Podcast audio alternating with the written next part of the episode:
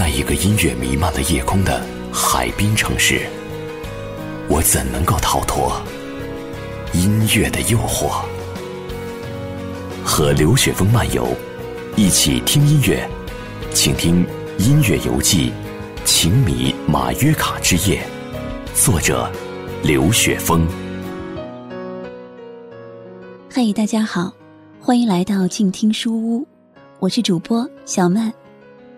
今天我邀请大家和我一起阅读的这本书，就是由北大出版社出版的《情迷马约卡之夜》，作者是音乐评论家、专栏作家刘雪峰。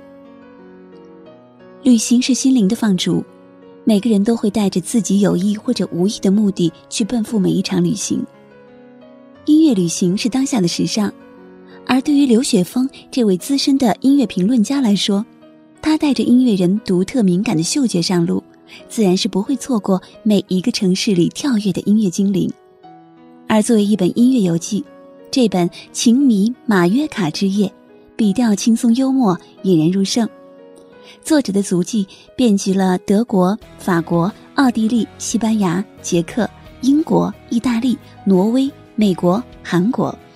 对所到之处的演艺名胜、盛大节日、音乐风情以及休闲度假生活等，都做了非常生动而不是专业的叙述和描绘。从今天开始呢，我就为你选读这部书里的部分精彩章节。好，我们一起跟着作者来一趟音乐风情之旅吧。面具贵族与伟大的平衡者。威尼斯狂欢节见闻。一月底，我在法国南部蔚蓝海岸之尼斯，看到街头商店已在出售狂欢节用品，便为自己不能等到二月中旬参加历史悠久的尼斯狂欢节而遗憾不已。有人用短信提醒我，说：“你二月上旬在意大利停留期间。”可正是名气更大的威尼斯狂欢节高潮呢。这简直是当头棒喝，令我如梦方醒。还犹豫什么？我是星期六到米兰，那么星期天就去威尼斯。从鲜花遍地的意法边境城市温蒂梅利亚乘火车到米兰不足三个小时，在米兰吃过午饭后。下午即去小提琴制造之乡克雷莫纳和利戈莱托之城曼图瓦。晚上过了七点以后，曼图瓦便没有直接回米兰的列车，我只好决定先去离此较近的维罗纳，相信那里定有许多从威尼斯开往米兰的车。在维罗纳车站的候车室及月台上，就能感受到狂欢节的气氛。与冷冷清清的曼图瓦车站相比，这里热闹非凡。戴小丑帽子和面具的大有人在，他们一定是从威尼斯回米兰，顺便在维罗纳下车游玩的。将近九时许，威尼斯开过来的列车到站，车上人很多，多数人脸上会有美丽奇幻的装饰图案，帽子和面具也随处可见。此时我真是激动万分，想到明天就要身临其境，不知晚上还能否睡踏实啊！清晨，我几乎是赶天亮后的第一班车，但还是发现人多的恐怖。连日来，我在法国、西班牙和意大利乘坐火车，可从来没遇到过这么多人。还差半个多小时才开车，可车上的座位已经基本满了。尤其是一等车厢，每个包房都人挨人的坐着，还不如二等车厢宽敞。我当然相信这些人都是和我一样去狂欢节看热闹的，所以对他们随身携带的大件行李并未留心，只是看到他们被难以抑制的兴奋搞得坐立不安，心有不屑。不就是去看狂欢节吗？值得这么一遍遍的进进出出、窜来窜去吗？沿途车站还是有大量人涌上车来。过了距威尼斯还有一小时车程的维琴察之后，车上人便蠢蠢欲动，他们开始互相脸上化妆，手法熟练，个个堪称艺术家。一弯月亮，一轮太阳，一颗星星，甚至一个美人痣，都图案新奇，色彩搭配非常漂亮。我所在包厢内有个女孩，容貌很是一般，却是心灵手巧。别人画的，经她巧手随意点几下，便立刻活泛生动起来。有别的车厢路过此处的男孩，也会让她在脸上补几笔。后来，她干脆站在过道上。见到有脸上化妆的走过来，就给人家再画两下，然后拿镜子给人看，喜得所有人都对他竖大拇指。然后他们就开始换衣服，大大的包袱一抖落，什么乱七八糟的衣服全出来了，有丑角的、医生的、警察的、印度人的、马戏团的。我赶紧拿出相机，还没等征求他们意见。他们便都一个个对着镜头大摆造型，衣服穿到一半的也急忙左掩右盖应付拍摄。等我忙完同包厢里的人，车已经驶过帕杜瓦，再有二十分钟就到威尼斯，我得抓紧时间去趟卫生间。一到两节车厢的结合部，可就不得了了，那里已被穿戴整齐的年轻人挤得水泄不通，好几个人的手都把着车门把手。恨不能马上就拉开门跳下去。奇怪的是，在这般场景面前，我的兴奋竟没有增量，以为狂欢节不过如此，不就是一帮子年轻人瞎穿衣服吗？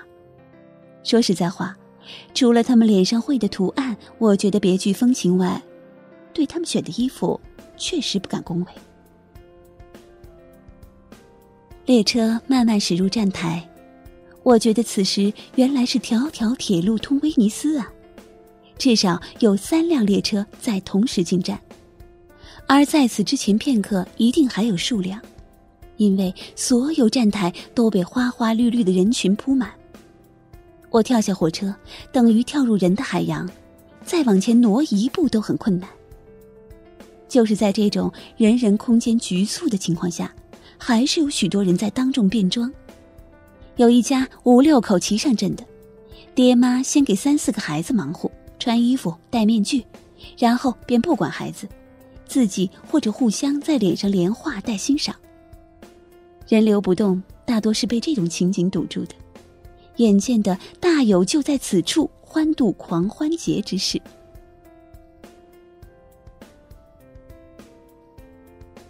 我费了很大劲突围而出。桑塔路齐亚车站大厅依然是人挤人，比咱们春运高峰还要火爆几分。好不容易站到面对站前广场和运河码头的大门台阶上，顿时被眼前的景象彻底惊呆了。运河两岸巴洛克和哥特风格的教堂、宫殿林立，有优美曲线的河道川流不息地飘着各种船只。蓝天白云下，到处是鼎沸的人群。他们身着从文艺复兴、洛可可到巴洛克时期的宫廷华美服饰，头顶假发，脸戴高级的沃尔托白面具，在古代乐器演奏的维瓦尔第和克莱里音乐的伴奏下，或翩翩起舞，或闲适优雅地走来走去。相同的人团有好几个，都在各显神通的聚拢人气，对摄影摄像镜头充满渴望。当然，也绝对欢迎多多益善的人与他们合影留念。我一开始以为他们是卖艺的艺术家，很快便发现这纯属自娱自乐，引得众人拍照加合影，乃是他们最大的乐趣与满足。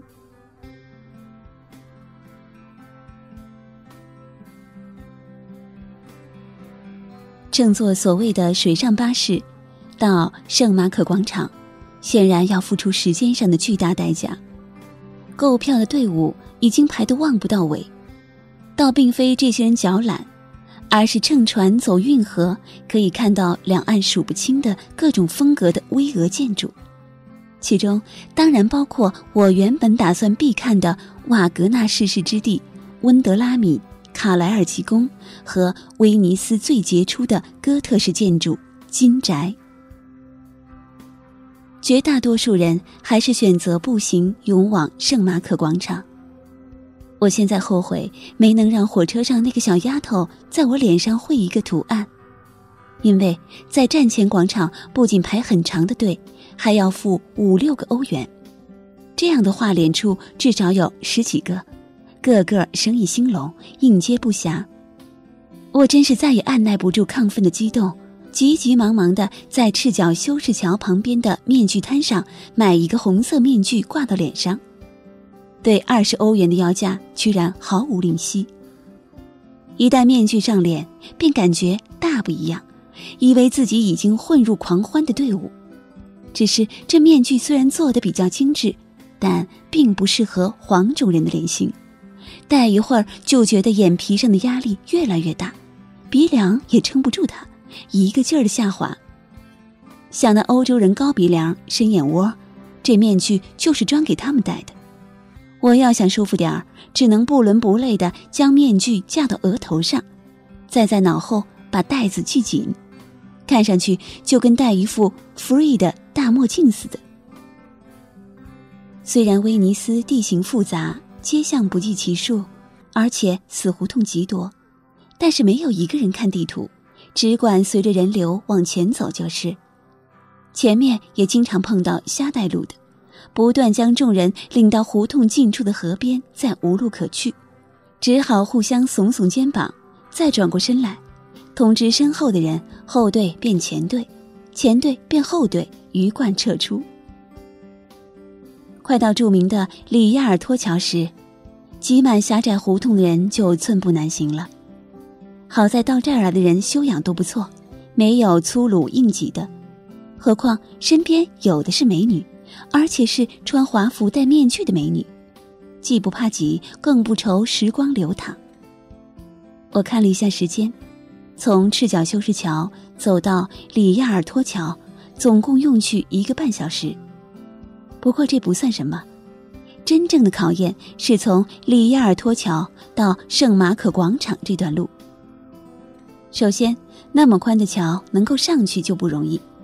桥下是市场，大量的人挤在这里一动不动。桥两旁的河岸边是饭馆和咖啡馆，屋里屋外都坐满了人。坐在外面的大多表情很牛，因为他们付出的是高于室内座位三四倍的价钱。还占据了道路面积的四分之三，可行路人即使再拥挤，都小心着不去碰他们一下。这一点我看着很为之心折。我从河边往桥上看去，才明白那桥为何难上了。上边的人顺着台阶高高矮矮的一个个竖在那里，只顾看光景，摆姿势，根本没有挪窝的意思。这场面本身就够气派，想想那些脑袋可都是经过装饰的，各种各样的脸都有，不就是给在下面喝酒闲坐的人欣赏的吗？当然了，下面坐着的人也在给他们欣赏啊。他们当中还真有几位气度不凡的男女，戴的面具一看就是名贵精品，上面的金银珠宝如果不是真的，也足以乱真。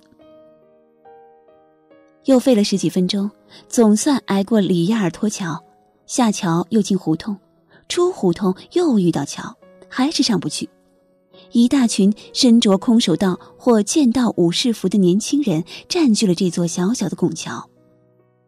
他们的背景是狭窄的河道与两侧的古朴民居，河上有一只接一只的贡朵拉从远处拐弯处划过来。所有的路过者都可以簇拥在这群空手道高手的身边拍照，最多时有三十多人，而对准他们的少说也有十几个相机。这么多素不相识的人挤在一起胡乱合影，这可是我从前想都没有想过的事情，顿觉刺激无比，便也混进去被别人照了一顿。可惜自己并没有留下这个奇妙场面照片。好了，各位听友，今天这期静听书屋跟你分享了北京大学出版社出版刘雪峰这位音乐评论人所著的《情迷马约卡之夜》这本书当中的精彩章节。我们下期节目继续跟你分享。我是主播小曼，可以在新浪微博搜索关注“慢之味，快慢的慢，味道的味。也可以关注静听书屋的微信公号。下期我们再见吧。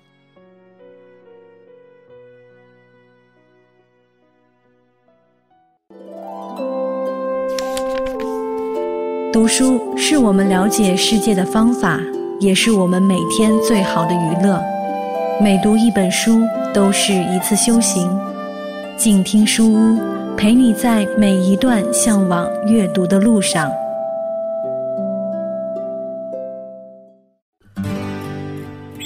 远方自由的雪山，我们要走多远？在沸腾的世界中，哪里有长满苔藓的清泉？在一世枯荣的树下，你是否看过日落时金黄色的海？漫天飞雪的时刻，你愿意和谁围坐在炉边，谈谈心事，聊聊天？公众账号搜索“静听有声工作室”。很期待在那里和你相遇。